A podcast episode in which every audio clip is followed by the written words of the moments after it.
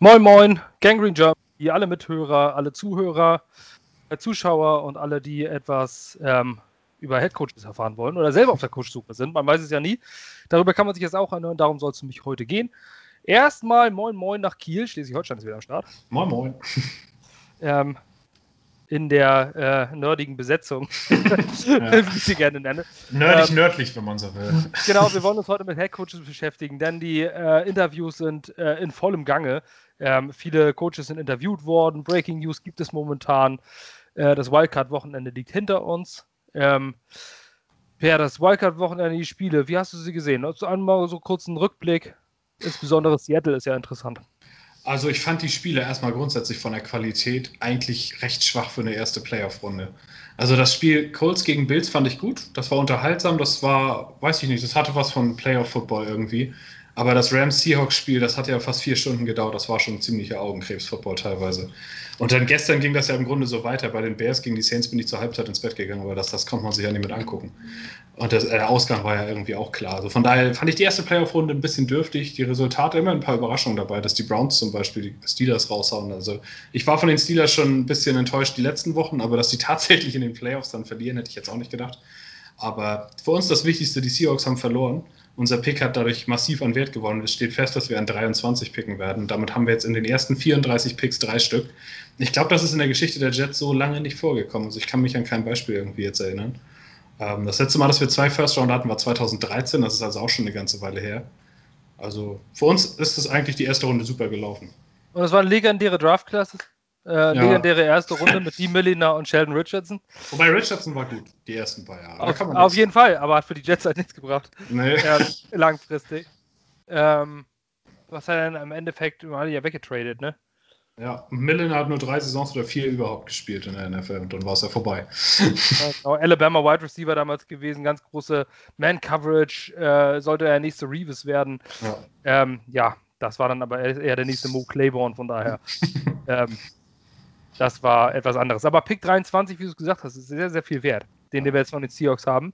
Ähm, man kann mit Gehässigkeit natürlich auch, so, sich auch darüber freuen, dass Jamal Adams erbärmlich gespielt hat und äh, maßgeblich daran äh, beteiligt ist, dass die Seahawks rausgeflogen sind, wenn man sich ja. diesen langen Pass in der ersten Halbzeit anguckt, ähm, wo äh, Jamal Adams wieder gezeigt hat, warum er so lausig in Coverage ist. Ähm, für mich wäre es eine persönliche Genugtuung, wenn Marcus May einen langfristigen Vertrag kriegt und Jamal Adams nicht. das wäre schon eine lustige Wendung der Geschichte. Ja. Ähm, aber gut, die Missgunst kann man natürlich sagen, oh, Hater oder sonst was. Nein, aber Jamal Adams hat ganz, ganz viel Scheiße gebaut, hat den Jets massiv geschadet im äußerlichen Ansehen. Ähm, redet von Depressionen, obwohl er gar keine Ahnung hat, was das eigentlich bedeutet und was für Depressionskranke bedeutet. Deswegen ist vielleicht so ein bisschen Missgunst. Gerade diese Party, die er gefeiert hat, als er von den Jets weggetradet wurde, da sollte man den Jets-Fans nachsehen, dass man sich darüber auch ein wenig freut, dass Jamal Adams, okay. 12, hat ja nicht so viel sonst. Geht, geht, es geht schlechter als 12-4 durch die Saison zu gehen, in die Playoffs zu geraten. Also man braucht sich darüber auch nicht immer so lustig machen. Denn 12-4 und die Playoffs, das würden wir als Jets, da würden wir uns die äh, Finger nachlecken, wenn wir dann, wenn in der ersten Runde rausfliegen, aber wenigstens mal erleben, in die Playoffs anzuziehen. Gut, aber es geht um Super Bowls in dieser äh, und um Championships in diesem Sport. Äh, da kannst du nichts von kaufen, wenn du eine Wildcard-Runde äh, warst. Ähm, wie gesagt, Pick 2, Pick 23. Ist ein Quarterback und ein doch ein sehr, sehr guter Pick an 23. Ähm, darüber werden wir uns noch ausgiebig unterhalten. Es wäre natürlich auch Trade Ammo, sage ich mal, wenn man äh, zum Beispiel, es ist nur sehr, sehr spekulativ, das weiß ich auch, aber es gab die News über Deshaun Watson. Ähm, und wenn man dort klopft und sagt, wir haben hier Pick 2 und 23 für dich, äh, und Houston hat weder einen First noch einen Second Round Pick, ähm, dann könnte das, dann könnten sie zumindest das Telefon abnehmen und sich das mal anhören. Ähm, ob sie das machen, ist dann mal dahingestellt. Nein, wahrscheinlich nicht, aber es wäre die Option natürlich und die Möglichkeit. Auf jeden Fall steigert das auch den Trade-Wert von Pick Nummer 23. Das wollte ich damit nur sagen. Ich wollte nicht sagen, dass man sich den Sean Watson holt, sondern dass es in aller Hinsicht ein guter Pick ist. Heute Abend ist das National Championship Game. Wenn ihr das hört hier, ist es wahrscheinlich schon durch. Ähm, ich sag mal so, wenn Justin Fields National Championship gewinnt und schon wieder vier Touchdowns wirft gegen Alabama und keinen Pick, äh, ich glaube, dann brauchen wir uns äh, nicht darüber unterhalten, was in Pick 2 passiert, oder? Ach, ich bin da ja immer noch recht offen im Verlauf des Prozesses. Also, Ja, mal schauen. Also das ist, Fields hat eine gute Leistung gebracht. Er kann seinen ganzen Draftstock nochmal völlig zementieren. Wenn er jetzt, wie du sagst, ein gutes Spiel macht, dann ist er auf jeden Fall der zweite Quarterback auf dem Board. Dann kann Zach Wilson da nichts gegen ansetzen, meiner Meinung nach. Dann hat er einfach mehr auf dem Tape, hat mehr geleistet. Ähm, ja, also für ihn wird es wichtig und interessant. Er hätte natürlich auch einfach sagen können, nach der starken Leistung gegen Clemson oder das Championship Game klemme ich mir jetzt höher, wird mein Stock nicht mehr. Aber es zeigt halt auch, was er für ein Typ ist, dass er spielen will, er will gewinnen. Es gibt ziemlich viele andere, die das nicht gemacht haben. Ezekiel Elliott zum Beispiel hat damals für Ohio State sein Bowl Game, glaube ich, nicht mehr gespielt, das letzte. Also sowas gibt es auch. Von daher, ich bin gespannt drauf. Ich werde es mir jetzt nicht nachts live angucken, es sei denn, ich, äh, weiß ich nicht, bin unerwartet wach, aber die Highlights auf jeden Fall, beziehungsweise das Game im Review bei The Zone kann man sich danach auf jeden Fall gut angucken. Für die Jets ja auch sehr interessant. Genau, werde ich mir morgen auch nochmal angucken. Äh, da schließlich steht auf der anderen Seite mit Mac Jones auch noch ein, so ein Late First, äh, Anfang Second Round ähm, Quarterback Prospect, vielleicht nicht unbedingt interessant für die Jets, aber äh, für alle, die die Draft-Geschichten gucken, ist dieses Spiel ohnehin extrem interessant. Ja. Da sind viele äh, Kandidaten für die erste Runde, viele N zukünftige NFL-Stats, wie man so gerne sagt. Ähm, sind dort vertreten. Also 2 Uhr heute Nacht Kickoff. Ich gucke es mir nicht an. Ich muss morgen arbeiten, aber dann gucke ich es mir morgen im Real Life vormittags an. Ja. Aber schauen wir mal, wie das läuft. Aber wir wollen uns über Coaches unterhalten. Das ist das große Thema. Ähm, falls es ihr draußen nicht mitbekommen habt, es gibt den cool, äh, cool Your Jets Podcast von Jets X Factor von Ben Blessing und Michael Nanya. Sind sehr, sehr ähm, angesehene, gute ähm, Analysten, beide verhältnismäßig lebensjung, jünger sogar als wir beide. Ja. Ähm, na gut, also bei mir ist es ja kein Wunder. ah, ah, doch, sind schon ein Stück jünger als wir. Äh, ja, sind deutlich jünger, aber äh, wirklich großartige Analysten, ähm, denen es Spaß macht zuzuhören, die immer alles faktenbasiert nennen. Ähm, kein Gelaber, die beschäftigen sich wirklich mit allem und die haben über fast jeden Kandidaten einen Podcast gemacht. Wenn ihr der englischen Sprache ausreichend mächtig seid, das Jersey English ist verhältnismäßig einfach zu verstehen. Ähm, hört in die Podcasts rein. Cool Your Jets. Einfach bei Spotify eingeben. Ähm, und von denen übernehmen wir jetzt auch etwas. Ähm, falls ihr die ganzen Podcasts schon gehört habt, auch den heutigen von dort, wir wollen das nämlich auch mit einem Ranking durchgehen. Wir wollen die aktuellen äh, Coach-Kandidaten. Wir behandeln nur die, die realistisch sind, beziehungsweise die beim Interview waren oder zum Interview kommen. Also wir nehmen jetzt nicht zum Beispiel irgendeinen Kandidaten XY, der gerade frei Anthony Lynn oder sowas, weil der mit den Jets gar nicht zusammenhängt. ähm, mit den, wir beschäftigen uns nur mit den Coaches, die irgendwo über Twitter über die letzten anderthalb Wochen äh, mit den Jets in Kombination gebracht werden. Da gehen wir von 10 auf 1 durch. Ähm, ich würde anfangen mit der 10 und das ist bei mir Marvin Lewis. Ähm, ehemaliger Head Coach der Cincinnati Bengals. Ähm, 16 Jahre war er Bengals Coach. Ähm, davon siebenmal in die Playoffs gekommen.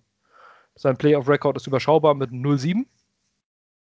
Aber in meinen Augen, was Marvin Lewis zu einem schlechten Kandidaten macht, schlecht finde ich, ist sogar da das falsche Wort. Ich finde, ähm, er hat in äh, Cincinnati Gutes geleistet. Er hat konstant was geleistet. Er hatte mit Carson Palmer damals einen sehr guten Quarterback, mit dem hätte man mehr erreichen können, hat aber danach mit Andy Dalton eigentlich grundsätzlich overperformed, in meinen Augen zumindest. Hat einen AJ Green mitentwickelt. Ähm, die Bengals haben da schon relativ gute Sachen geleistet. Auch ein Tyler Eifert, das ist unter äh, Marvin Lewis äh, wirklich richtig, richtig gut gewesen. Ähm, wenn er nicht dauernd verletzt gewesen wäre, wäre er auch einer dieser Elite-Tight Ähm, ich denke, er ist dieser CEO-Typ, nach dem die äh, Jets so suchen. Ähm, jemand, der nicht unbedingt auf einer Seite ist, er ist eher defensive-minded, ähm, was ihn aber zu einem eher wenig exciting Kandidaten macht, ist einfach, äh, er ist derzeit unter Herm Edwards einfach nur ein Assistent Arizona State. Arizona State, ja. Im College ganz genau. Und er wäre halt irgendwie so aufgewärmter Kaffee. Jemand, der schon länger Headcoach war, man weiß nicht, ob er so richtig was Neues mitbringt. Irgendwie ist das so einer der langweiligsten Kandidaten für mich. Ähm, trotzdem, ich wäre nicht äh, tot enttäuscht, muss ich sagen. Aber ich wäre, ich würde mich jetzt nicht auf die nächste Saison massiv freuen. Ja, es ist echt so eine zweiseitige Medaille mit Marvin Lewis. Einerseits muss man echt respektieren, was der Mann bei Cincinnati geleistet hat, 16 Jahre und was man bei den Bengals wirklich nicht vergessen darf, ist Anfang der 2000er noch, deren Besitzer Paul Brown gilt mit Abstand als der billigste Besitzer in Anführungszeichen der NFL. Es gibt wirklich mehrere Berichte, die sagen, dass Marvin Lewis da überhaupt erst das Scouting-Stuff aufgebaut hat. Und als er da angefangen hat, war er quasi der Einzige mit seinen Leuten, die da irgendwas entschieden haben. Also er hatte da quasi keine Unterstützung, wenn man so will, oder ziemlich wenig im Vergleich zu den anderen Teams, die ja riesige Scouting-Stuffs haben und auch schon seit Jahrzehnten. Ähm, also er hat da viel im Alleingang machen müssen, weil gleichzeitig General Manager und Coach, auch wenn er den Titel offiziell nicht getragen hat. Und das eigentlich bis vor fünf Jahren oder so. Also der hat diese Arbeit lange gemacht, ist regelmäßig in die Playoffs gekommen. Wenn man jetzt zum Beispiel im Baseball wäre, wäre es eine gute Statistik, sieben Jahre in die Playoffs zu kommen und kein Spiel zu gewinnen, weil es nicht so, weil es relativ schwierig ist. In der NFL ist es aber natürlich so, wenn du da nicht gewinnst, dann haftet dir diese Statistik eher an als ein Winning Record von deutlich über 500, den er, meine ich, bei den Bengals insgesamt hat. Ähm, ich weiß nicht, also ich finde, Marvin Lewis verdient einen Headcoaching-Job in der NFL erneut, also eine zweite Chance bei einem anderen Team, weil er bewiesen hat, wie viel besser die Bengals mit schlechterem Personal waren im Vergleich zu dem, was sie jetzt mit Zach Taylor mit meiner Meinung nach besserem Personal sind. Also der Mann kann coachen. Er würde sicherlich einen erfahrenen Staff mitbringen, wobei, wenn Hugh Jackson da als Offense Coordinator steht, wäre die Nummer bei mir dann auch wieder durch. Aber so ganz grundsätzlich ähm, wäre er letztes Jahr zum Beispiel war er der zweite Kandidat der Cowboys hinter Mike McCarthy. Ich glaube, wenn er der Head Coach der Cowboys dieses Jahr gewesen wäre, hätten sie die Playoffs erreicht. Äh, also so als Beispiel. Würde ich tatsächlich jetzt einfach mal so frech behaupten. Ich wäre ähnlich wie du, ich wäre nicht, ähm, nicht gehypt, aber auch nicht enttäuscht. Weil der Mann hat meiner Meinung nach bewiesen, dass er ein Team zumindest relevant halten kann das auch mit geringeren Mitteln. Ich glaube, er würde uns einen gewissen Respekt als Franchise zurückbringen. Ich glaube, eine 2 und 14 Saison würde es unter ihm nicht geben. Und ähm, ja, man kann das als Fortschritt sehen. Gleichzeitig kann man aber auch genauso sagen, nicht schon wieder einen aufgewärmten Typ, der schon Head Coach war. Das hatten wir gerade erst. Wir sind jetzt eigentlich auf der Suche nach was Neuem. Er wäre die sichere Variante irgendwo. Eine sichere Variante zurück zu Respectability. Das glaube ich schon, dass er das leisten könnte, aber sexy wäre es nicht, aufregend wäre es nicht. Und deswegen, ich bin auch so ein bisschen zwiegespalten. Aber ich würde ihn sogar noch höher als 10 ansetzen, glaube ich tatsächlich. Weil es viele unproven Kandidaten vor ihm gibt. Und ich finde, er hat zumindest den Respekt bei mir verdient, dass ich ihn in die Top 5 der Kandidaten setzen würde, auch wenn ich gleichzeitig niemals irgendwie eine Agenda für ihn treiben würde, so unter dem Motto, er muss es werden. Aber irgendwie verbinde ich mit ihm mehr, als ich zum Beispiel mit Doug Peterson verbinde, obwohl das gar keinen Sinn macht, weil der Mann Super Bowl gewonnen hat. Aber trotzdem wäre für mich tatsächlich Marvin Lewis noch ein besserer Kandidat. Ich hätte ihn weiter oben als 10, aber richtig excited wäre ich auch nicht. Ähm, ja, in meinen Augen wäre Marvin Lewis eher so ein Kandidat für ein Team, das eigentlich schon größtenteils funktioniert. So, wo du mhm. ähm, vielleicht schon mit einigem an Talent, wo du einfach jemanden brauchst, der einfach mal ein bisschen Führungskompetenz mitbringt und den Laden mal ein bisschen aufräumt. Ähm, vielleicht wäre der irgendwo, was ich. Keine Ahnung. Ah, mir fällt auch gerade kein gutes, guter Spot irgendwie für ihn ein, jetzt in der aktuellen. Die Texans wäre vielleicht ein guter Spot. Vielleicht Philly oder sowas. Wo, Ach ja, die äh, sind ja jetzt auch offen. Genau, denn da sind wir jetzt auch gleich bei Kandidat 10a, äh, 9. Ne, ist es jetzt 10a oder ist es eher 9b? also 10a und 9b haben sich ja nie verstanden. ich weiß nicht, hast du auch Platzierungen oder soll ich ähm, von unten nach oben gehen bei mir? Ich würde erstmal dein Ranking so durchgehen. Ich, so wie jetzt bei Louis würde ich erstmal sowas dazu sagen, weil ich habe tatsächlich kein Ranking aufgeschrieben. Ich habe so ein paar Favoriten, die ich weit oben habe und welche, die ich nicht gut finde. Aber ich habe jetzt kein Ranking von 10 bis 1 klar. Gut, dann kannst du bei den Rankings ja, sag ich mal, äh, ein hartes Disagree oder einen äh, Haken dahinter machen. Ja. Denn ähm, zwischen 9 und 10, denn bevor ich dieses Ranking gemacht habe, war die Nachricht noch gar nicht raus. Zwischen 9 und 10 ist es jetzt bei mir Doug Peterson, ehemaliger Headcoach der Philadelphia Eagles.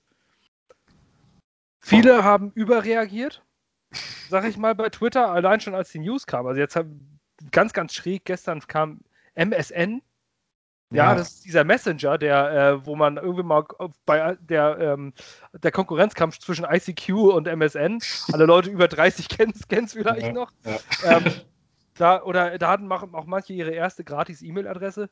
Ähm, die haben die Nachricht gesagt, ja, die Eagles äh, bereiten einen Trade von Head Coach Doug Peterson zu den Jets vor. Da war, sagen sich jetzt viele Trade. Ja, es gibt Head Coaching Trades. Wir haben uns darüber auch schon gesprochen. Coach Trades sehr, sehr selten, weil sie nur mit Zustimmung des Coaches gehen.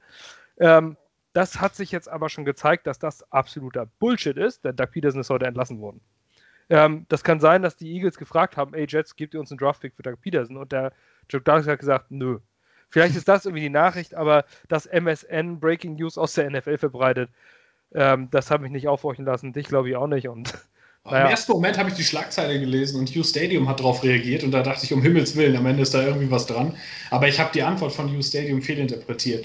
Die haben geschrieben, terrible headline Und damit meinten sie natürlich, dass das ein Clickbait ist, damit du auf diese Seite gehst. Was ich daraus gelesen habe, wäre, oh nein, das passiert tatsächlich. Und im ersten Moment dachte ich echt so, um Himmels Willen. Aber es hat sich natürlich rausgestellt, also Doug Peterson wäre heute nicht entlassen, wenn Douglas irgendwas geboten hätte. Das so ja. einfach kann man sagen. Und ähm, Hugh Stadium muss auch sagen, der Betreiber davon ist Jets-Fan, deswegen ja. bei vielen Sachen ist er, beruht er sich sehr auf, auf ähm, Quellen, aber wenn man was über die Jets liest, da spielt schon eine ordentliche, denn der ist wirklich richtig Jets-Fan. Ja. Also der reagiert massiv, also der ist äh, voll, so der Vollblut New Yorker Jets-Fan, den man sich so vorstellen kann. Ähm, wenn er über die Jets schreibt, dann reagiert er manchmal ein bisschen über. Ansonsten ist er sehr sachlich und eigentlich in der, gut, in der Regel gut informiert. Nein, aber warum ist Jack Peterson bei mir so weit unten? Ähnlicher Fall wie bei Marvin Lewis. Ich glaube, das letzte Jahr allerdings, Marvin Lewis ist man etwas positiver, weil der ein paar Jahre raus ist. Bei Doug Peterson ist man negativer, weil das letzte Jahr so scheiße war. Doug Peterson ist aber trotzdem von 2017 bis 2019 mit 13-3, 9-7 und 9-7 in den Playoffs gewesen und hat einen Super Bowl gewonnen. Und das mit Backup-Quarterback Nick Foles. Das ist nicht schlecht. In meinen Augen ist in Philadelphia mehr schiefgelaufen, was das General Management angeht und das Roster-Building. Dass da irgendwas schiefgelaufen ist. Ähm, ich habe nie das Gefühl gehabt, dass Tuck Peterson den Lockerroom wirklich verloren hat. Ich fand ihn grundsätzlich gut. Und dann kam das letzte Spiel der letzten Saison. ähm, und seitdem sage ich mir, dass, äh, dass dieser Mann eigentlich in der NFL keinen Job verdient hat. Und deswegen, ähm, wegen dieses Spiels, wegen dieser mehr oder weniger forcierten Niederlage, Manche bei Twitter haben gesagt, das war ja so genial, äh, weil er ja die Draft-Position für sich und die, die Eagles verbessert. Also spätestens jetzt sieht man, dass diese Ansicht ja wohl der absolute Humbug ist, weil er raus ist. Diese Draft-Position bringt ihm gar nichts mehr. Nein, Doug Peterson wäre für mich ein entlassener Headcoach. Adam Gaze war ein entlassener Headcoach. Ich sage nein.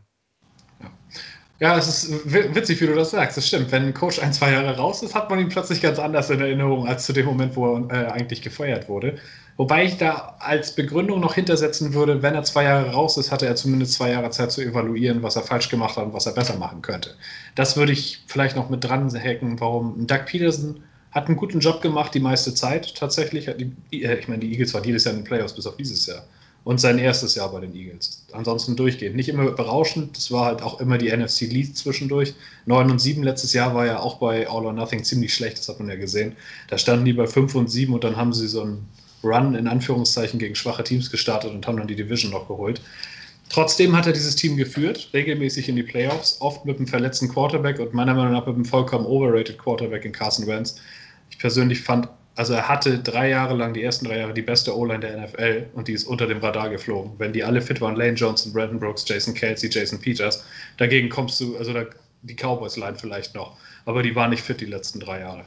Ähm, davon profitierst du als Quarterback natürlich. Dann hatte er Waffen mit Alshon Jeffrey, Deshaun Jackson, Zach Ertz, alles drumherum. Er hatte mit Frank Reich einen Coach, der bei den Colts zeigt, dass er es kann.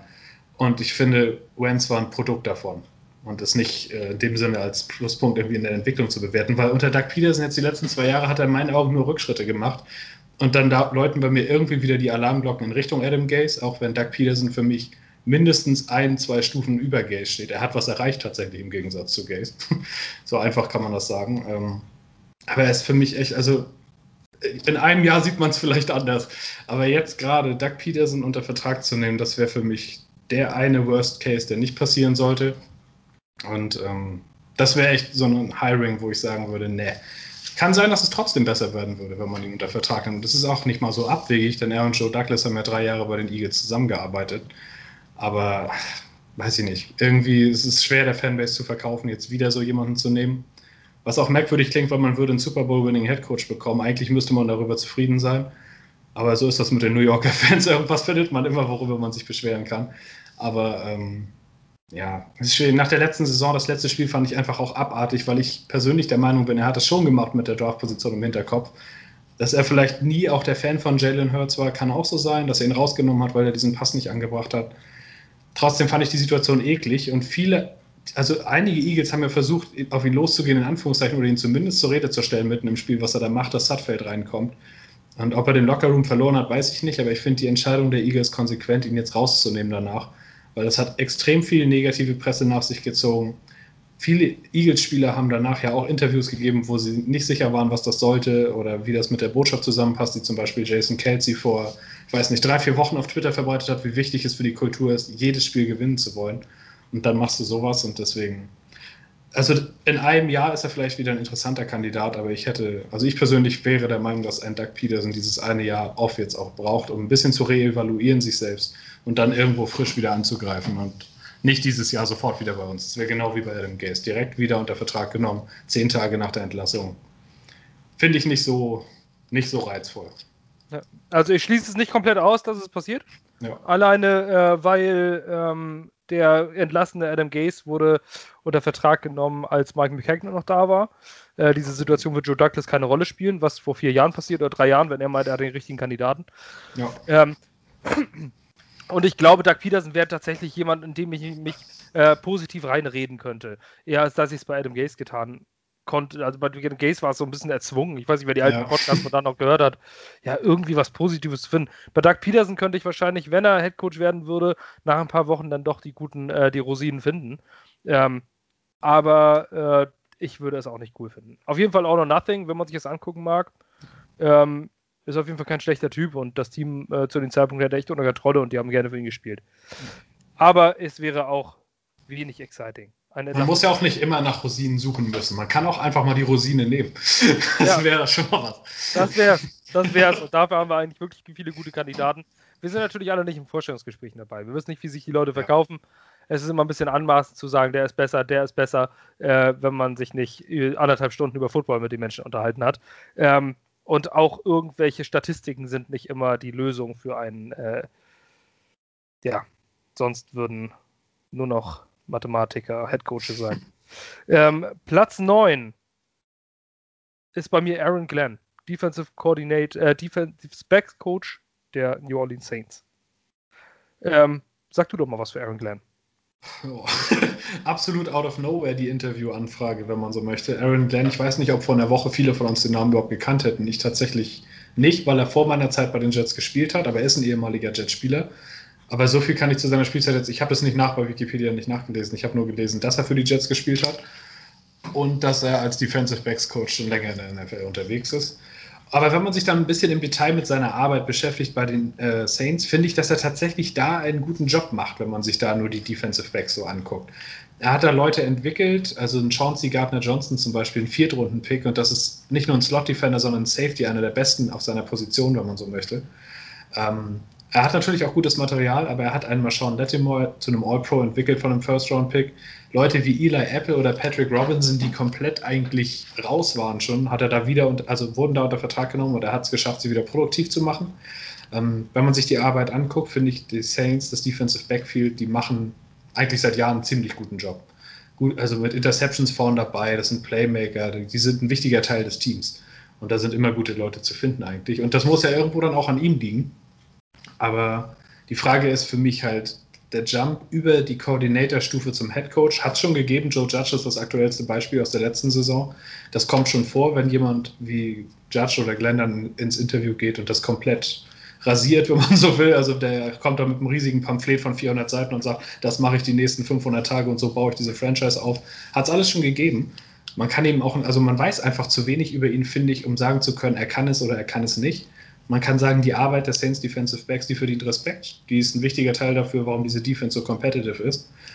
Aber er hat nie eine Defense gecallt, soweit ich weiß. Und ähm, er ist relativ beliebt auch bei seinen Spielern. Das habe ich jetzt in einem Podcast neulich bei Courier Jets auch gehört. Also die gehen für ihn wohl wirklich ja, vor den Bus, wenn du so willst. Also die sagen, wie wichtig er für ihre Entwicklung war, wie wichtig er ist in Sachen Accountability, dass er da ganz groß ist, dass er ein guter Communicator ist, dass er In-Game Adjustments gut drauf hat.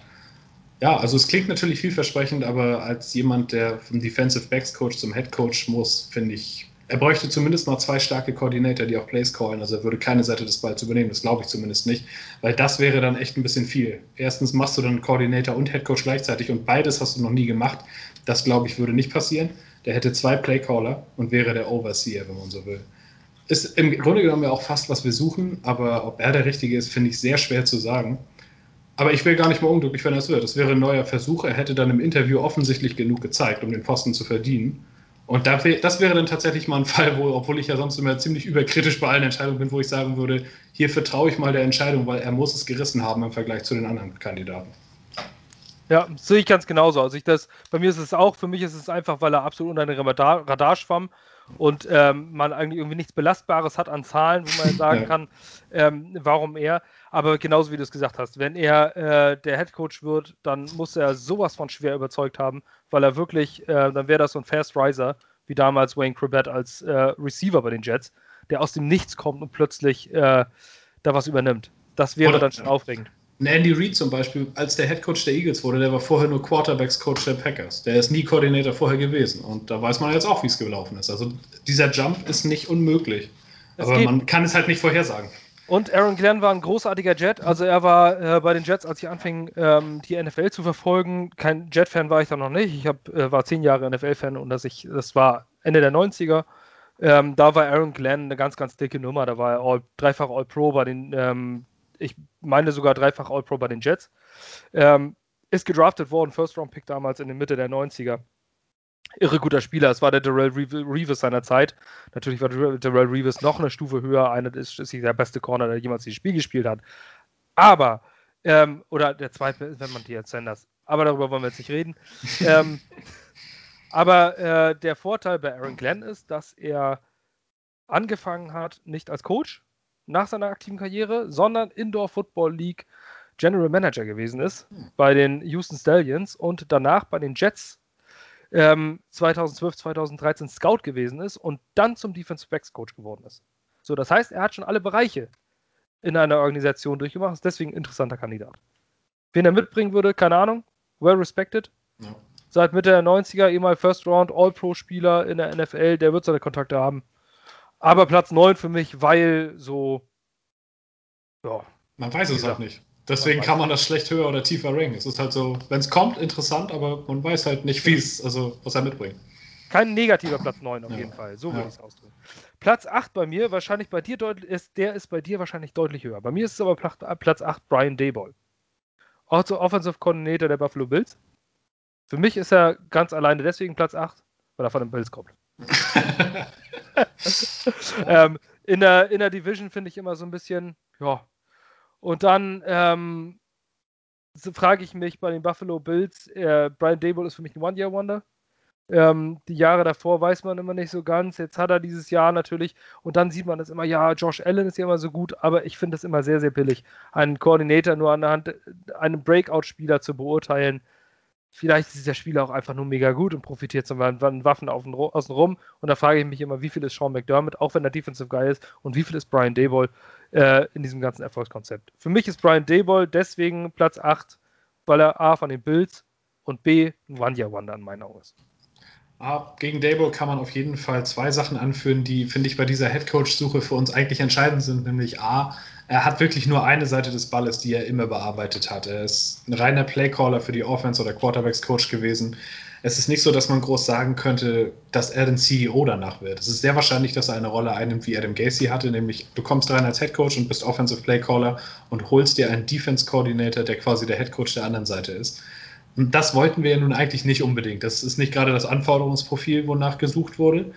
Ähm, bei Dable wäre es aber so. Und das Zweite, was du sagst, ist eben richtig mit One Year Wonder. Er, hat, er war schon öfter Koordinator. Ist schon zehn Jahre teilweise her. Bei den Dolphins war er schon Koordinator und bei den Browns meine ich auch. Und da ist er nie besonders erfolgreich gewesen. Er ist meistens nach einem Jahr schon wieder rausgegangen.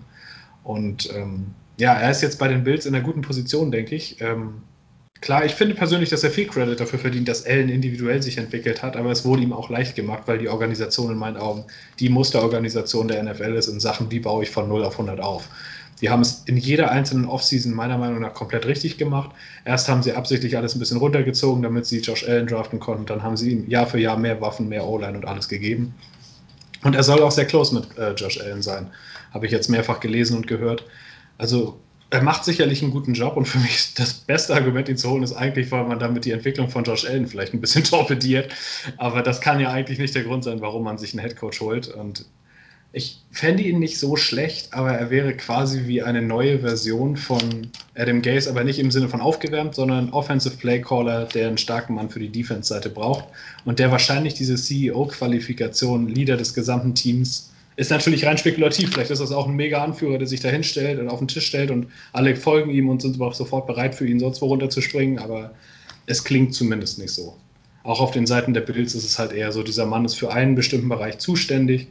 Das ist, was er macht und es wäre jetzt der Jump zum Head Coach. Er hätte ihn meiner Meinung nach auch irgendwo verdient, weil er eine gute Arbeit geleistet hat. Die Bills Offense ist dieses Jahr besser, als es jeder erwartet hätte. Aber das muss er halt auch bestätigen, mit welchem Material auch immer. Und er wäre zumindest mal nicht in meinen Top 3. Irgendwo so Platz 7, 8 vielleicht. Aber ich wäre nicht unglücklich, wenn er kommt. Es wäre zumindest mal was anderes, aber nicht ganz das, wonach ich suche als Headcoach dieses Jahr. Ja. Ähm, also bist du, hast ihn doch nicht höher, viel höher gelistet als ich. Nicht so viel, nee. Also in den letzten Tagen hat sich das halt ein bisschen geändert, weil ich finde, wenn wir nach einem CEO suchen und so, dann ist sein Resümee dafür ein bisschen dünn. Hm. Das ist eigentlich das Einzige. Als Playcaller, finde ich, macht er keinen so schlechten Job. Kann man nicht sagen. Ja, das auf jeden Fall. Äh, der Rekord gibt ihm auf jeden Fall recht dieses Jahr und auch, dass die äh, Bills weitergekommen sind. Ähm, Platz 7 hatte ich vorher, äh, bei mir hat sich das ein bisschen geändert. Auf Platz 7 setze ich derzeit Pat Fitzgerald, Head Coach der Northwestern University aus Chicago. Ähm, Platz 7 für mich, ähm, für viele vielleicht höher, weil er Head Coach ist. Ähm, ich fakt jetzt einfach, ich weiß einfach nicht viel über ihn. Ähm, er ist ein Head Coach, aber die Northwestern Offense ist auch eher so, pff, oh, so lala. Das ist nicht sein Ding. Das ist nicht sein nee. Ding. Also er, ist, er ist Linebacker, also Linebacker-Coach eigentlich, Defense-Seite. Eben, also war über die, die, die ganzen letzten Jahre, aber College und NFL sind auch noch ein Riesenunterschied. Ich weiß nicht viel über Pat Fitzgerald. Er hat aus diesem Team viel, viel rausgeholt. Northwestern spielt eine Rolle, die haben vorher kaum eine Rolle gespielt. Ähm, das ist mit Sicherheit etwas, was ihm gut anzurechnen ist. Ich glaube, Bowl-Spieler hat er auch gewonnen.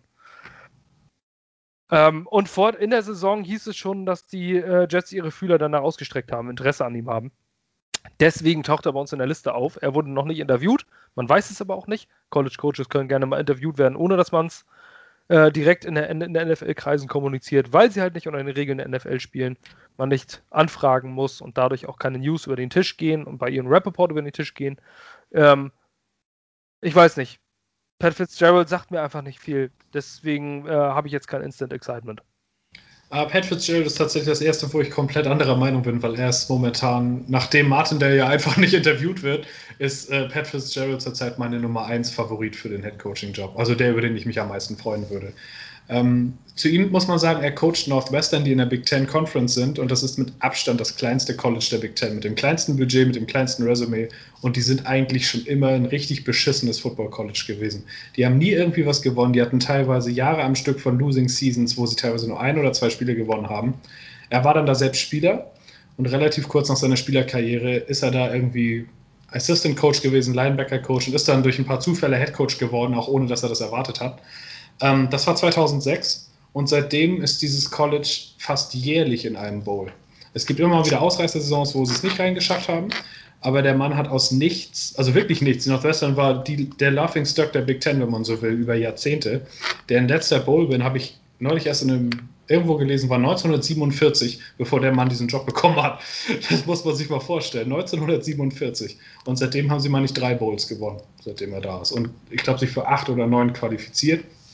Ähm, das ist für mich der Inbegriff eines Program-Builders. Ich hätte nie gedacht, dass er verfügbar ist, aber es gibt ziemlich viele Meldungen, die darauf hindeuten. Ähm, es gab von beiden Seiten einmal das Jet-Interesse an ihm, ist mehrmals während der ganzen Saison hochgeploppt. Und dann auch die Tatsache, dass er dieses Jahr tatsächlich Interviews machen würde, obwohl er es die letzten Jahre immer abgelehnt hat. Es gibt auch nichts, was dem entgegenspricht. Er hat nicht wie in den letzten Jahren bei einer Pressekonferenz gesagt, ich mache es nicht, sondern es wurde einmal so von einer halb vertrauenswürdigen Stelle mehrfach geleakt, dieses Jahr nimmt er Interviews an. Und ich, irgendwie liest es sich für mich so, als wären die Jets dabei gewesen. Also ich glaube schon, dass sie ihn interviewt haben. Das würde nicht öffentlich werden, auch deswegen, weil das ein Nachteil beim Recruiting ist. Wenn du hörst, dass der Headcoach, der dich gerade rekrutiert im College, äh, auf dem Weg in die NFL ist, dann gehst du nicht mehr zu dem College. Und das ist einer der Gründe, warum die äh, Interviews mit dem College Headcoaches nicht bekannt werden. Aber für mich ist er der Favorit einfach, weil ich finde ihn als Typ mega. Von dem muss man sich mal ein paar Pressekonferenzen angucken. Der Typ hat das Charisma, was in New York an Tag 1 die Presse für sich gewinnen würde. Und gleichzeitig muss er auch das Charisma haben, um über ein Lockerroom zu gewinnen. Zumindest im College hat er das bewiesen. Er hat aus nichts ein respektables Programm gemacht, was sogar Top 10 Finishes hatte, was Northwestern nie in seiner Geschichte vorher hatte, ähm, weil sie einfach gegen viele große Colleges in ihrer Conference nie angekommen sind. Er hat sie sogar schon in ein Conference Final geführt. Gewonnen hat es nicht gegen Ohio State dieses Jahr. Aber dass sie überhaupt da gewesen sind, hat es vorher noch nicht gegeben. Von daher, der Mann ist irgendwie für mich, den verbinde ich mit Excitement. Von dem habe ich nie gedacht, dass er verfügbar wird. Ich habe ihn schon die letzten Jahre oft verfolgt, weil er aus Northwestern immer gute Defense-Spieler rauskamen. So ein paar Linebacker und so. Das war vorher eigentlich nie der Fall. Und deswegen ist er für mich so ein bisschen der Kandidat, wo ich sagen würde, das wäre das flashy Hire. So einen bekommst du, das zeigt, dass die Stelle attraktiv ist. Der kommt aus dem, der ist vor allem, der Typ kommt aus Chicago, hat sein ganzes Leben nie woanders gecoacht, gearbeitet, gespielt. Und wenn der das verlassen würde, um zu uns zu kommen, das wäre für mich irgendwie, das würde mir zeigen, dass die Organisation den besten Mann wirklich haben will und bereit ist, sonst wohin zu gehen, um ihn auch zu bekommen. Ob er dann natürlich in der NFL funktioniert, steht auf dem anderen Blatt. Man weiß auch nicht, was für Koordinator er mitbringen würde. Bei Matt Rule ist es ja das Gleiche. Man weiß noch nicht so genau, wo es hinführt. Der bringt zwar eine gute Culture mit, aber ob das wirklich am Ende sich auszahlt, ich meine, im Endeffekt waren die Panthers auch nur 5 und 11. Das könnte man auch so argumentieren. Aber für mich wäre er der Typ, wo ich sagen würde, es geht endlich voran. Wir holen nicht wieder den Abgelegten von Miami oder weiß ich nicht, den Schreihals aus Baltimore, was auch immer, sondern wir holen jetzt mal einen, der bewiesen hat, dass er ein Headcoach ist, ein Leader, ein CEO und genau das erfüllt, was wir haben wollen. Und wie gesagt, da Don Martin, der ja nicht mehr auf der Liste zu stehen scheint, ist er beim, ist Pat Fitzgerald zurzeit meine Nummer eins. Und da, also ich wäre mega excited, wenn er kommt. Ähm, sehr, sehr interessant. So können die Meinungen da auch auseinandergehen oder weil, oder weil man sich vielleicht auch mit jemandem nicht beschäftigt hat. Was Geile finde ich äh, heute bei Twitter, was ich bei Fitzgerald gesehen habe, da gab es wohl irgendwie Kritik anhand eines, äh, an einem Playcall, den er gemacht hat. Ähm, und das wurde in der PK zu ihm gesagt, es war 2019. Und da hat er gesagt, ah, das ist ja schön, ähm, wahrscheinlich war es von einem der 40.000 Playcaller bei Twitter. und äh, wenn, dann können Sie mal sagen, welchen Playcall ich hätte dann stattdessen hätten, mach, äh, hätte machen sollen. Meine E-Mail-Adresse ist Hashtag I don't care. Er hat irgendwie, man muss sich die Interviews von ihm echt mal anhören, also die Postgame-Interviews, der Typ hat irgendwas. Der hat das meiner Meinung nach, was du in New York brauchst, um mit den Medien zu gewinnen, um halt, der, also der Headcoach, der jetzt kommt, wird in gewisser Weise das Gesicht der Franchise sein, für den Moment zumindest, weil wir keinen Spieler haben, der das einnehmen kann. Und das ist für mich, Pat Fitzgerald könnte das sofort. Adam Gase hatte bei seiner Vorstellungspressekonferenz schon verloren. Und ähm, weiß ich nicht, das wäre so ein richtiger flashy Kandidat. Du hast einen aus dem College Football bekommen. Du machst nicht den gleichen Fehler wie vor zwei Jahren, wo du den College-Kandidat, der heiß ist, nicht willst, sondern du machst es diesmal und deswegen, ja. Wie gesagt, ich kann Vielleicht nur empfehlen, die YouTube-Videos von ihm mal anzugucken. Vielleicht wäre er der Matt Rule 2021. Ja. Ähm, gut, da haben wir einmal einen äh, großen Unterschied, aber gerne. Ähm, denn jetzt kommt Platz 6 für mich und äh, wenn ihr meine Texte gelesen habt, hättet ihr wahrscheinlich, wahrscheinlich gedacht, dass ich ihn höher einschätze. Platz 6 ist bei mir Joe Brady, Offensive Coordinator der Carolina Panthers. Hätte ich auch gedacht. ähm, ja, hättest, äh, wahrscheinlich hätten viele gedacht, dass er höher ist. Äh, ich bin ein großer Fan von ihm. Ich war schon ich war, glaube ich, einer der ersten, der dafür geworben hat, ihn als äh, zukünftigen Headcoach äh, in Betracht zu ziehen. Joe Brady ist 31 Jahre alt. Joe Brady hat äh, das, was er geleistet hat innerhalb von kurzer Zeit als Koordinator, also sein Aufstieg ist wirklich kometenhaft. Ähm, kam aus dem Nichts, war bei, hat null Beziehungen im Pro Football gehabt. Seine Mutter war Cheerleaderin für die Miami Dolphins. Das war alles. Ansonsten keinen äh, goldenen Löffel im Mund gehabt, nix war bei Williams and Mary in Virginia in der Division One. Äh, ist ein bisschen äh, Missverständnis. Eigentlich ist es die dritte Liga des College Football. Zweite. Denn, nee, die Bowl Subdivision kommt, dann kommt die Championship ah, stimmt, und dann ja. kommt die Division One. Ja, stimmt. Also ist eine drittklassige, äh, na, eine drittklassige äh, Liga, heißt immer noch nicht, dass es schlecht ist in den USA, aber spielt für Pro Football überhaupt keine Rolle. Ähm, war dort Wide Receiver, hat in seiner gesamten Karriere einen Ball gefangen und einen Start gehabt. Das war's. Und, ähm, und danach ist er dann Coach geworden als Graduate Assistant, als Praktikant bei den New Orleans Saints unter Sean Payton. Ähm, also erstmal war er Linebackers Coach bei seiner Uni, dann ist er als Praktikant dann ähm, dorthin gegangen zu den Saints, ist anschließend zu LSU gegangen. Das ist ja schon ein Schritt, der mega hoch ist und da ist er Passing Game Coordinator gewesen. Und seine Wide Receiver Justin Jefferson und Jamar Chase, da braucht man keine Worte mehr zu verlieren. Ähm, und Quarterback Joe Burrow, bevor er wohlgemerkt, Joe Brady gilt als der Mann hinter Joe Burrow, ähm, jemand anderes. Ähm, das denke ich mir nicht aus. Das ist, äh, ist egal, wo man es guckt. Das ist der Mann hinter Joe Burrow. Joe Burrow sagt es auch selber. Ähm, war Joe Burrow vor einem Transfer, war eigentlich ein undrafted Quarterback äh, und ist dann innerhalb von einem Jahr zum First Overall geworden. Klar, mit diesen Waffen faszinierend, ist dann Offensive Coordinator der Panthers, hat bei den Panthers jetzt vier Spieler mit der individuellen Marke von 1000 Yards in einer Rebuilding-Saison. Natürlich sind die Panthers 5-11 und natürlich haben die Panthers nicht alles richtig gemacht. Aber mit diesem Material, ohne Christian McCaffrey, musst du erstmal so eine Offense auf den Platz zaubern. Und dann auch ein Teddy Bridgewater, der ein Stopgap-Quarterback ist, fast 4000 Yards geschafft. War nicht der beste QB, klar. Für mich irre beeindruckend. Alles, was er getan hat. Der Typ ist ein Football-Nerd, der hat sich hochgearbeitet, nicht aufgrund von Beziehungen, deswegen spricht alles für ihn. Das, was für mich gegen ihn spricht, warum er in meiner Liste relativ weit unten auftaucht, ist, was stellt er für ein Stuff zusammen? Und äh, da übergebe ich an dich. Ich glaube, das sind auch bald wieder die fragenden Punkte. Ja, bei Joe Brady ist halt echt so absolut kometenhafter Aufstieg aus dem Nichts. Es gehört schon was dazu, wenn du aus der zweiten, dritten Football Subdivision, wenn man so will, also wirklich untere Liga, wie du sagst, und dann eine Anstellung bei den Saints findest. Das heißt, du hast irgendwas nicht nur da richtig gemacht, sondern auch im Interview richtig gemacht das ist nicht eine Promotion, die du einfach so bekommst. Das kriegen normalerweise die Söhne von Ex-Coaches so eine Chance und nicht jemand aus dem Nirgendwo. Also der Mann muss ein unheimliches Football-Fachwissen haben. Das sieht man an seinen Resultaten, aber er ist, ich glaube jetzt 31, 32, weiß ich jetzt 31, nicht. 31 geworden. Und er, ja, ist blöd zu sagen, er sieht noch jünger aus, aber irgendwie ist es halt so, man fragt sich halt, ist der reif genug und erfahren genug, um NFL also um ein Team als Headcoach anzuführen. Die Hälfte seiner Spiele ist vielleicht auch noch älter als er, naja, die Hälfte nicht, aber ein paar auf jeden Fall. Bei dem Sean McVay hat es keinen gestört, aber der war dann doch noch ein bisschen länger im Umfeld der NFL unterwegs. Also der war ja schon mit 19 oder so Assistant Coach bei den Buccaneers, also noch länger eigentlich dabei. Brady ist ja jetzt erst die letzten drei Jahre wirklich richtig hochgeschossen. Vorher war er halt, ja, hat diesen Weg noch nicht gemacht. Das Problem dabei ist für mich eigentlich, dass er sich auf weniger Erfahrungswerte berufen kann.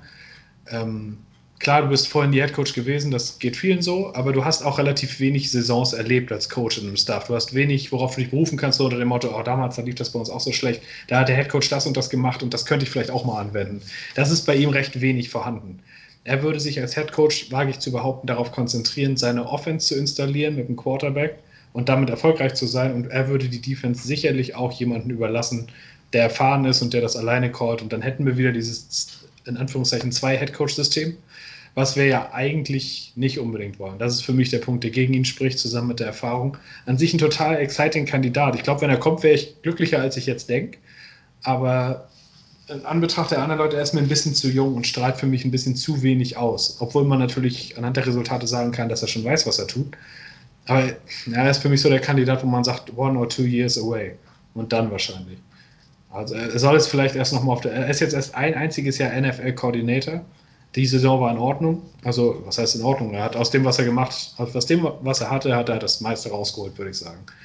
Aber ob das alleine schon reicht, nur weil du vorher im College einen Joe Burrow hattest, finde ich schwer zu sagen. Deswegen, er steht in meiner, ich habe ihn noch ein bisschen weiter unten, würde ich sagen, weil er einfach so wenig Erfahrung mitbringt. Kann sein, dass das egal ist. Manche Leute haben es, manche Leute haben es nicht. Aber er wäre für mich jemand, der, ja, ich würde ihm noch ein, zwei Jahre geben bei den Panthers. Lass ihn sich noch ein bisschen entwickeln gerade unter einem Matt Rule wäre es vielleicht auch eine gute ja. Idee. Also ich denke auch, dass ähm, Joe Brady ist, wird ein zukünftiger NFL-Headcoach, da bin ich mir relativ sicher. Ähm, ja, aber er wäre, also wenn er es schafft und es hieß, er hat in Interviews wirklich überzeugt, er wird aktuell jetzt so vor einer Stunde, glaube ich, in Verbindung mit den Falcons gebracht. Ja. Ähm, wenn er es, äh, und er sollte auch im Jets ähm, überzeugt haben, wenn er es geschafft, wenn er es schafft, dann hat er wirklich, äh, dann ist es sehr, sehr aufregend, was der Mann in der NFL leisten ja. kann. Ob es bei den Jets ist, ist die nächste Frage. Ähm, Platz 5 jetzt bei mir ist Matt Aberfluss, Defensive Coordinator der Indianapolis Colts. Wir reden jetzt hier übrigens über Platzierungen, also es ist kein schlechter Platz. Hier, äh, es ist wirklich momentan, und das ist das Schöne an diesem Jahr, unter den ersten 5, 6 konnte ich mich richtig schwer entscheiden, die zu ranken. Matt Aberfluss ist für mich am Anfang, als es hieß, er wird interviewt, habe ich gedacht, meh, über den Koordinator der Colts oder die voll langweilig, Name langweilig, mittel, äh, mittleres Alter, weißer Typ, irgendwie so, pff, lame. Gibt aber auch kein langweiligeres Team als die Colts, finde ich. Kann ich gar nicht erklären, aber ist für ja. mich irgendwie so. Ja, stimmt. Irgendwie so, seitdem Peyton Manning da ist, ist es einfach, ja. okay, die hatten mal Andrew Luck und das war toll, aber die Indianapolis Colts sind halt die Indianapolis Colts. Ja, langweilige Stadt. Das Beste, was da passiert, ist der Scouting Combine. Ja, genau, und tolles Autorennen haben sie und irgendwie ein langweiliges Logo und langweiligen Ja, und scheiß Maskottchen und ach, lame. Gut. Einfach, genau, lame. Also neutral. Dann deswegen war Matt, Matt Eberfluss ein Name, der Name ist auch noch scheiße und dann kommt das irgendwie in Kombination, wo du sagst, oh, ist irgendwie lame. Aber dann habe ich einiges über ihn gelesen und mich hat er überzeugt. Was sagst du zu ihm? Ich finde ihn irgendwie interessant, weil, also was heißt interessant? Irgendwie sagt mein Bauchgefühl, dass er es wird. Ich kann das nicht so richtig erklären, nur anhand von ein paar Indizien. Einmal, dass wir mit Rex Hogan den ehemaligen Senior Personal irgendwas President von den Colts bei uns haben mittlerweile als Assistant für Joe Douglas. Und das hat ja auch schon zu einigen Colts-Spielern geführt, die zu uns übergelaufen sind oder die wir geclaimed haben oder für getradet haben, was auch immer. Und irgendwie habe ich so das Gefühl, Everfluss gilt so als, als Leader, der von seinem Schema was versteht, der immer imstande ist, sich anzupassen und der das auch schon bewiesen hat. Bei den Colts zum Beispiel finde ich ist ein gutes Beispiel. Er war da der Linebacker-Coach bis vor zwei Jahren. Und bis vor zwei Jahren dachte man, Leighton Vander Esch und Jalen Smith sind das beste Linebacker-Duo der NFL. Und seit er weg ist, spielen die beide aber richtig scheiße. Und zwar nicht wegen Verletzungen, sondern meiner Meinung nach, weil das Coaching offensichtlich nachgelassen hat.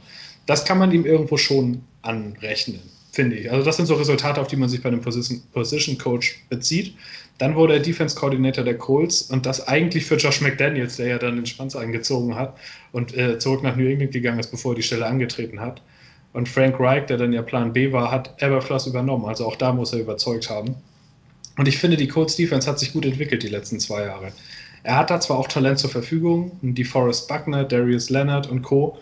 Aber ähm, ich finde, er macht irgendwie einen guten Job. Die Colts Defense hat die Saison ziemlich gut gestartet. Also auch wenn es natürlich Fantasy ist, aber da waren sie ziemlich gut gerankt am Anfang der Saison. Und insgesamt sind die ein wichtigerer Anteil an, den, ähm, an der Playoff-Saison der Colts als die Offense, finde ich, weil die Offense gar nicht mal so konstant gewesen ist. Bis zum Ende der Saison, wo das Running Game mit Jonathan Taylor dann besser wurde. Aber die Defense war konstant und das kann man ihm irgendwo anrechnen. Und ja, er ist nicht so ein flashy Guy, aber es könnte genau das sein, wonach Joe Douglas guckt. Jemand, der nachgewiesenermaßen imstande ist, sich seinem Personal anzupassen, der als Anführer gilt, der wirklich ein ruhiger Typ auch zu sein scheint. Also von denen gibt es wenig Quoten, die man irgendwie zitieren könnte oder viel, wenig, was bekannt wäre. Der haut irgendwie keine Sätze raus, sondern führt halt bei Example, wenn man so will. Und das könnte halt genau das sein, wonach Joe Douglas sucht. Und deswegen, seit ein paar Tagen sagt mir irgendwie mein Bauchgefühl, dass er es wird. Kann man nicht erklären, kann auch komplett falsch sein. Aber ich wäre nicht unglücklich. Er hat bis jetzt einen guten Werdegang hingelegt. Er könnte auch dieser CEO-Type sein. Ich kann mir schon vorstellen, dass er sich einen Defense-Koordinator sucht, der seine Defense für ihn führt. Denn er ist jahrelang in der NFL unterwegs und hat sicherlich genug Staff-Erfahrung und um auch genug Leute zusammenzubekommen. Für die Offense müsste er dann natürlich auch wen finden, aber irgendwie strahlt er für mich mehr CEO aus als ein 31-jähriger Joe Brady. Und deswegen, ja, wäre auch nicht so richtig flashy, aber könnte im Endeffekt ein gutes Hiring sein. Ich habe ihn auch in den Top 5 tatsächlich. Vielleicht sogar ein Tick, ja, also Platz 4, 5. Ja. Ähm, also er ist auf jeden Fall ein underrated Kandidat unter Jets-Fans. Ähm, wenn man sich so ein paar Videos von ihm anguckt, äh, ist er schon ein echter Players-Coach und ähm, ist sehr aktiv am, Platz, am Spielfeldrand, sehr aktiv auf dem Feld, äh, nicht der leiseste CEO und jemand, der einfach nur da steht. Also im Typus Marvin Lewis, ein ganz entspannter, ruhiger, den du nicht aus der ähm, Reserve lockst. Ähm, könnte doch interessant sein. Platz 4 ist bei mir, viele hätten jetzt wahrscheinlich auch wieder höher gedacht, Eric Bieniemy, der Offensive Coordinator der Kansas City Chiefs. Ähm, viele haben ihn auf Platz 1. Ich glaube aber einfach nur deswegen auf, viele haben ihn viele auf Platz 1, weil er halt dauernd genannt wird. weil er halt ein extrem präsenter ja. Kandidat ist, weil er Patrick Mahomes hat. Ähm, Eric Bieniemy ist ähm, alles, was ich bisher über ihn gehört habe, ein sehr, sehr guter Players Coach, ein guter Communicator, ein äh, ein Mann, der ähm, für den Leute durch die Wand laufen. Ähm, Travis Kelsey zum Beispiel liebt diesen Kerl. Ähm, Patrick Mahomes, also alle, alle reden positiv von ihm. Auch ein Andy Reid sagt, ähm, das ist er. Und ähm, viele sagen sich, ja, der callt ja gar nicht die Plays. Das mag sein, aber er ist die Stimme in Patrick Mahomes Kopf. Er gibt die Plays weiter. Und, ähm, und er ist auch sehr stark involviert in den Gameplan. Er war vorher Running Backs Coach, muss man auch überlegen. Er ist keiner, der nur mit Quarterbacks gearbeitet hat oder sonst was. Ähm, hat, also die Chiefs haben Running Backs über die letzten zehn Jahre produziert, das ist irre. Ja. Ähm, wenn man an einen Jamal Charles denkt, seinerzeit. Ähm, Spieler wie Spencer Ware oder Chakandrick West, die danach nirgendwo mehr Land gesehen haben, die waren irre gut. Äh, ja, dieses Jahr ein Clyde Edwards Hilaire. Das offensive System in Kansas City ist mega beeindruckend. Ähm, er war auch daran beteiligt, Patrick Mahomes auszusuchen als Quarterback, mit ihm äh, zu spielen. Eric Bieniemy ist für mich wirklich, wirklich also er wäre in meinen Augen echtes Home Run Signing. Und ich glaube, wenn Eric Bieniemy Head Coach der New York Jets wird, ist es nicht unwahrscheinlich, dass ein Trade für Deshaun Watson passiert. Und dieses Pairing, Bieniemy Watson, da würde ich dann doch anfangen zu sabbern. ähm, Eric Bieniemy ist auch schon lange, lange in dieser Liga. Er ist über 50, ähm, hat mit Andy Reid lange genug zusammengearbeitet. Der wird sein Staff schon zusammenstellen. Was meinst du? Ja, zu Bieniemy hatte ich äh, in dem Artikel eigentlich schon gefühlt das meiste. Also ich finde ihn, er ist halt schon so ein Kandidat, er ist schon ewig jetzt als Kandidat unterwegs.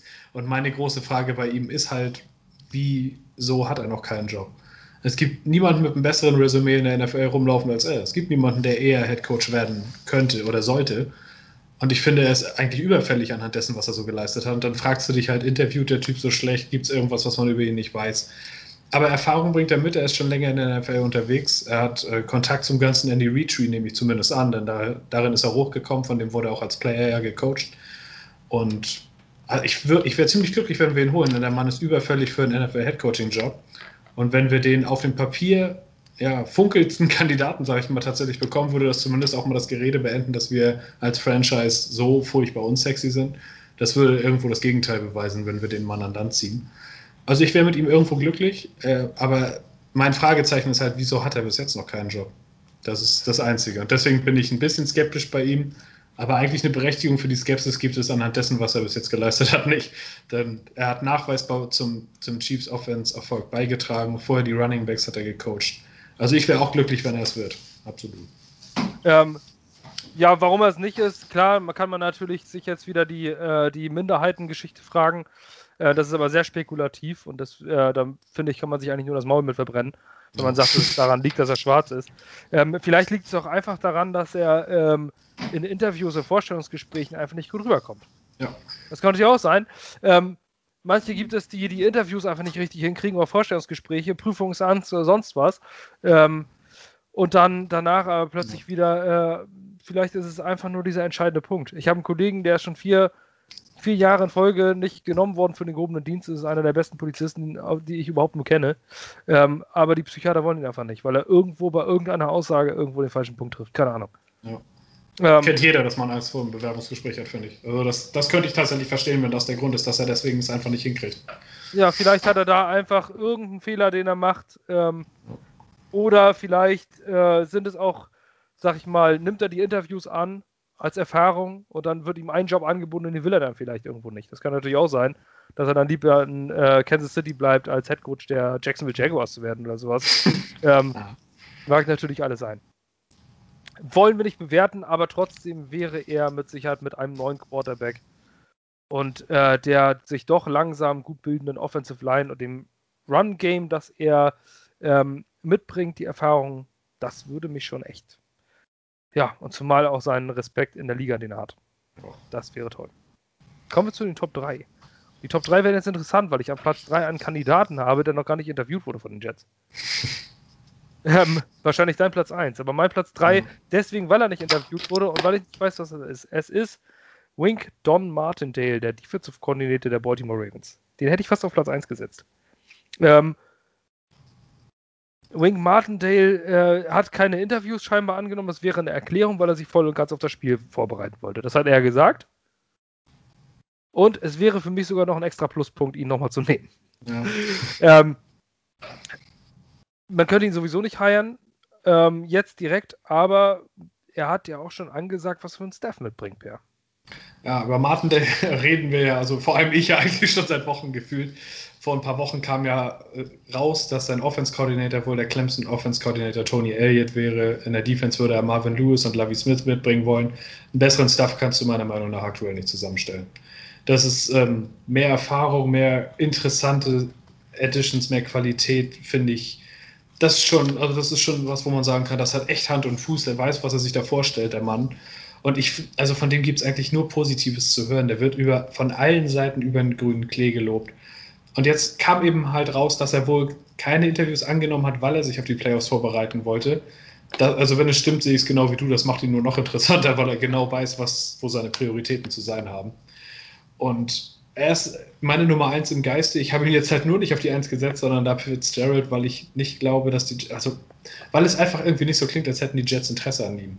Das kann natürlich auch komplett falsch sein. Es kann auch sein, dass Joe Douglas, den man kennt, die kennen sich aus langen Jahren in Baltimore zusammen und einfach weiß, was er an ihm hat in gewisser Form und so unter dem Motto, ich interviewe jetzt hier mal ein paar und wenn du dann mit den Playoffs durch bist, dann reden wir mal und dann nehme ich dich trotzdem. Das kann alles sein.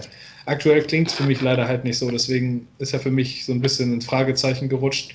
Aber für mich ist er der beste, der hochquali also für mich ist er der beste qualifizierte Kandidat in diesem Hiring Cycle. Von allem, was man von ihm hört, was er mitbringen würde, wie er als Typ rüberkommt in Pressekonferenzen, wie er von seinen Spielern gelobt wird. Er ist für mich die unangefochtene Nummer eins irgendwie ja, ich hoffe irgendwie immer noch, dass das Interview zustande kommt. Aber aktuell weiß ich nicht. Klingt es einfach irgendwie nicht so. Kann natürlich sein, dass sich das noch ändert und ich hoffe es auch immer noch. Also kurz bevor Gaze entlassen wurde, habe ich wirklich gedacht, das wäre so der eigentlich Clearcut Nummer 1 Kandidat, auch von John Douglas, für die ganze Organisation und das bisher jetzt kein Interview gab. Gut, vielleicht ist heute auch der Tag der Nachbereitung ähm, und morgen sagt er dann doch zu. Mal ganz davon ab, ist die Regel auch noch so, dass man Coaches, die noch im Playoffs-Rennen äh, sind, sowieso nicht fest unter Vertrag nehmen darf, ja. bis sie raus sind. Bis deren Saison beendet ist. Also äh, man lässt sich ohnehin Zeit bei den Jets. Man kann jetzt sowieso, ich glaube auch nicht, dass man bei den Jets innerhalb der nächsten drei Tage damit rechnet, wer unser Coach ist. Ähm, Dafür müsste das einer das Interview richtig aus dem Park geschossen haben damit genau. das passiert. Das glaube ich aber nicht, weil Joe Douglas garantiert eine zweite Runde mit persönlichen Interviews machen wird. Und das kann echt noch dauern. Also es kann sein, dass wir nicht mal in diesem Monat Januar einen Headcoach finden. Das würde ich nicht mal ausschließen. Würde mich auch nicht wundern. Es sei denn, es kommen anderen Teams, die zwei, drei, die dann plötzlich nacheinander, dass man sagen ja. muss, okay, jetzt muss ich jemanden nehmen, bevor mir jemand von der Nase weggeschnappt wird. Ähm, Don Martin, der auf jeden Fall ein sehr interessanter Kandidat. Wenn der neben Joe Douglas steht und dir sagt, mach 100 Liegestütze, machst du 200. Denn der Typ ist nämlich auch eine Maschine und das ist auch so ein, so ein Strength-Coach ehemals, glaube ich. Das ist schon ein irrer Typ. Ähm, Platz 2 und 1 habe ich jetzt nur noch. Ein kometenhafter Ausstieg in meinen Ranking kommt jetzt auf Platz 2 und das ist Brandon Staley. Ach, Defensive was. Coordinator. Defensive Coordinator der LA Rams. Ich glaube, vor zwei Wochen war der noch auf Platz 8, 9 für ja, so, so oder so. Und dann habe ich mir gedacht, einiges jetzt angehört. Zuletzt den Play Like a Jet Podcast, ähm, dann einige Videos, dann einige äh, Anekdoten. Ähm, Wahnsinn, was dieser Mann, äh, was, was der, äh, oder wo der herkommt. Der ist, der ist Quarterback gewesen im College. Ist jetzt, glaube ich, auch erst Anfang 30, meine ich. 38, also ja, kann man noch Anfang 30 bitte, sagen. Ja, gut, so wie ich, so wie ich, also Anfang 30. ähm, nein, ich werde 37. Und äh, also er ist noch sehr, sehr jung für einen College-Coach.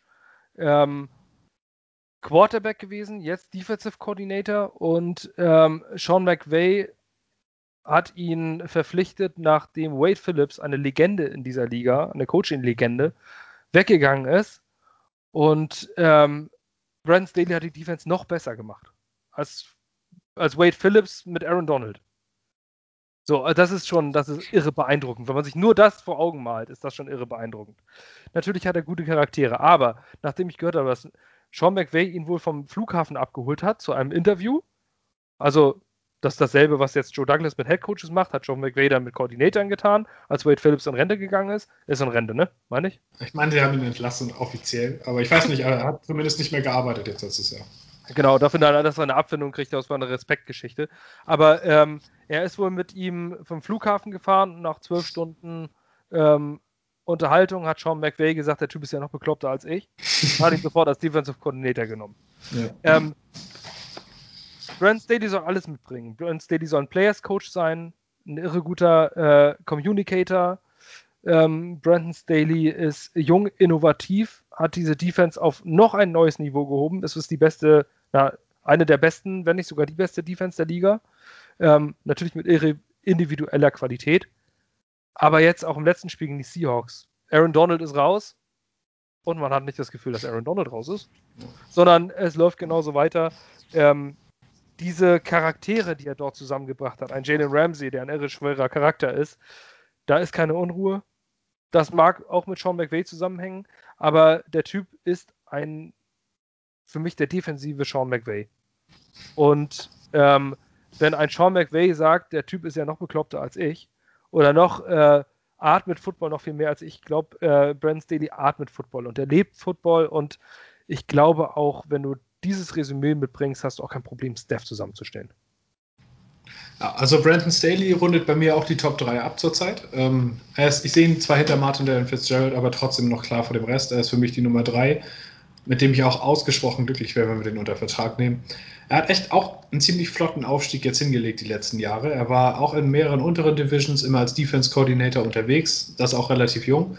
Ich, bei, bei so Colleges wie James Madison oder John Carroll und sowas, also was wirklich in unteren Regionen anzusiedeln ist. Und aus dieser Division heraus hat er dann den Job des Outside Linebackers Coach für, Coach für Vic Fangio bekommen.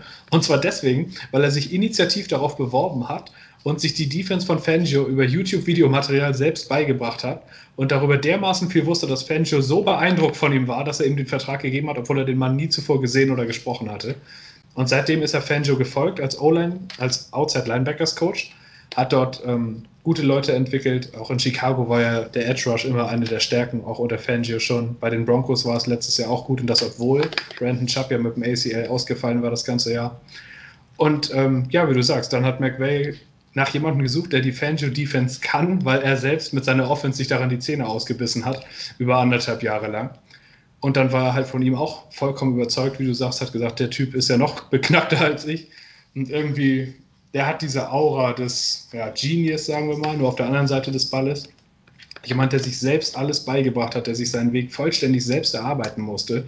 Dem wurde ebenfalls nicht viel geschenkt. Der war auf den unteren Leveln im College Football unterwegs.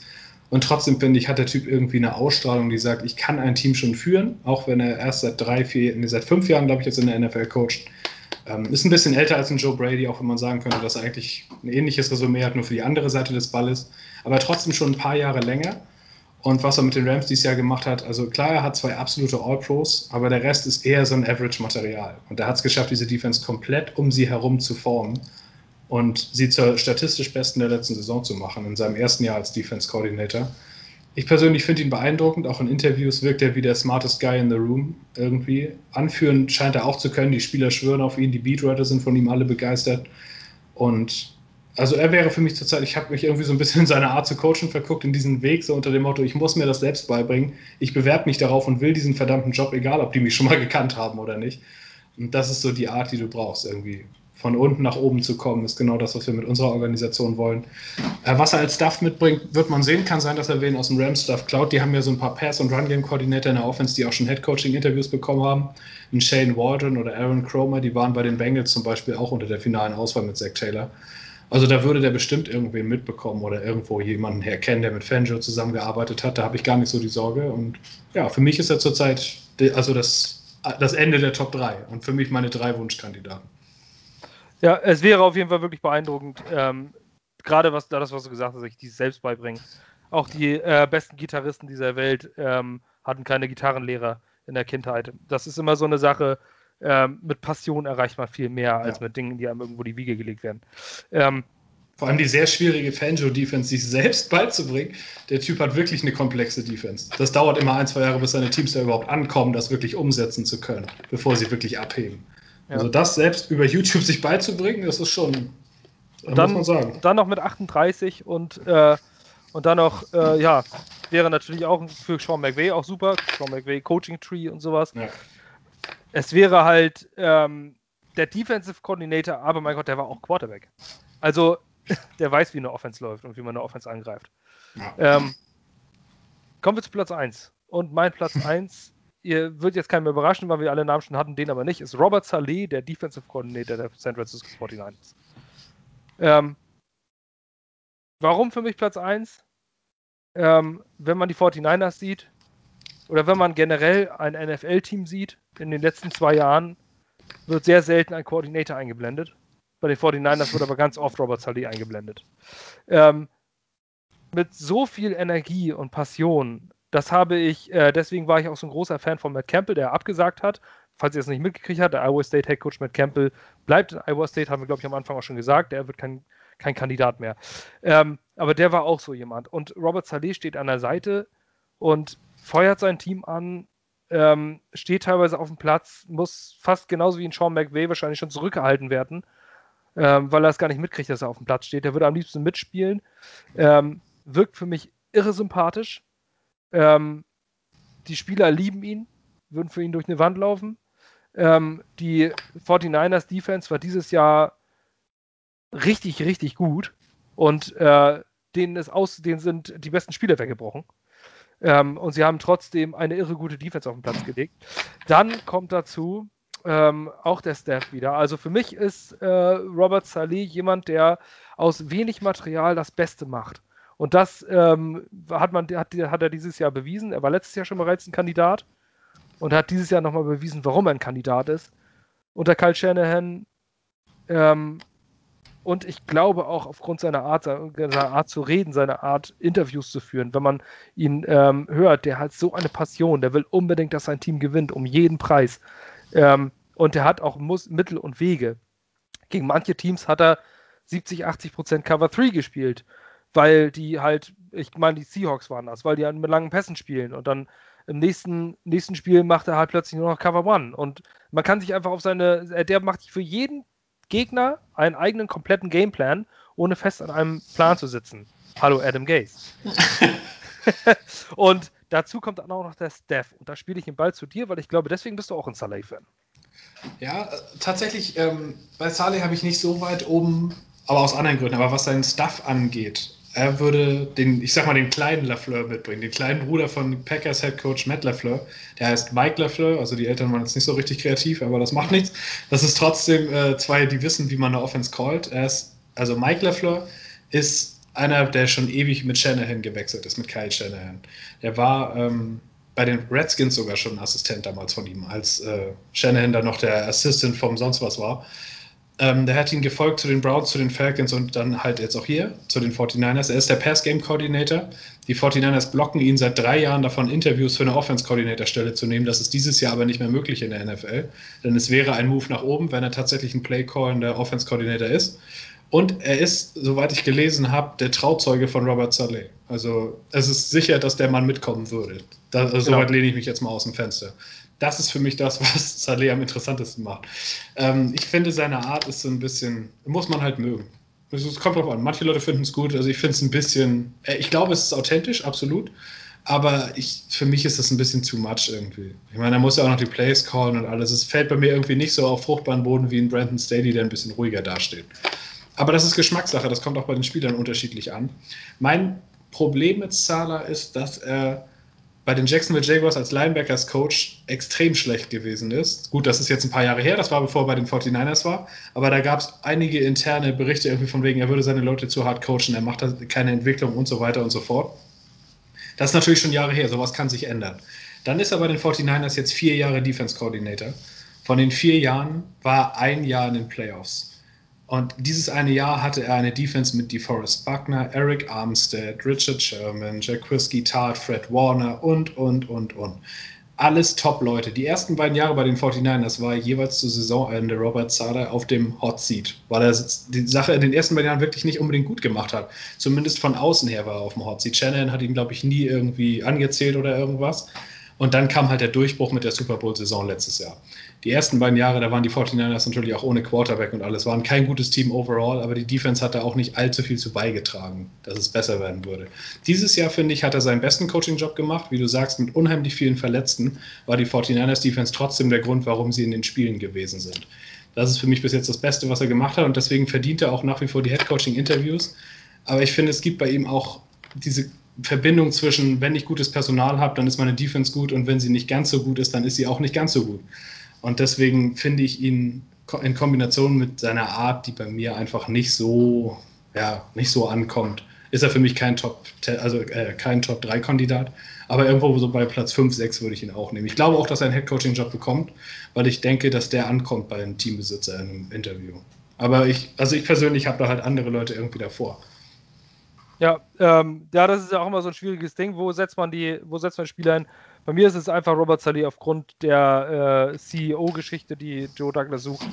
Ähm, ich könnte, wenn ich viel nachdenke, wahrscheinlich auch noch zwei, drei andere Platz 1 äh, wählen oder die drei Top Top 5 auseinander, durcheinander würfeln. Das ist das Schöne. Es ist schwer, es zu verkacken in meinen Augen dieses Jahr. Ähm, Brian Schottenheimer ist ja schon mal raus. Ja, Gott sei Dank. Ey. Der bleibt auch in Seattle. Warum auch immer. Aber gut. äh, nein, aber Robert Saleh ist für mich einfach derjenige, der mit dieser Art und Weise der Kommunikation, äh, glaube ich, nach New York passt. Einfach auch mit dieser Art und Weise, mit dieser großkotzigen, wirkenden Art zumindest.